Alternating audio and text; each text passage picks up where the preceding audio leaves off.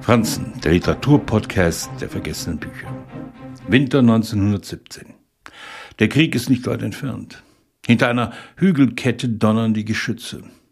Wird der Krieg das Dorf verschonen? Wie viele Dörfer in der Gegend?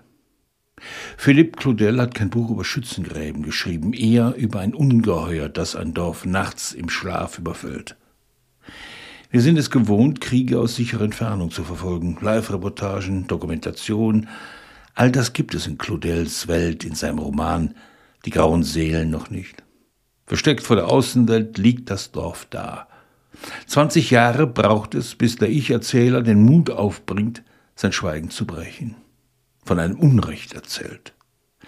Die zehnjährige Tochter eines Gastwirts ist erdrosselt worden. Wer anders als ein Deserteur konnte diese schreckliche Tat begangen haben. Niemand aus dem Dorf selbst. Und wieder greift es. Lieber einen Unschuldigen bestrafen, als allzu sehr in der Nähe danach zu suchen. Da gibt es einen sadistischen Richter, einen Mann, der sein Glück in den Kolonien gesucht hat, einen verdächtigen Staatsanwalt.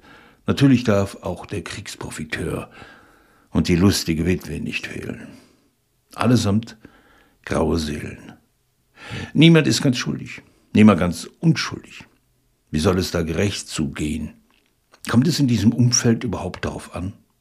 Ein Netz, ein Geflecht der Unvollkommenheit breitet sich vor dem Leser aus. Claudel gewährt uns mit seinem Roman die Chance, dass wir alle nicht ungetrübt auf der Seite der Gerechtigkeit stehen. Abgründe aller Art tun sich in diesem Dorf nahe Verdun auf. Hinter den Hügeln das große menschliche Massaker, der Wahnsinn, hier das Unvermeidliche. Es gibt kein Zurück mehr. Philippe Claudel arbeitete mit Inhaftierten in einem Gefängnis in Nancy.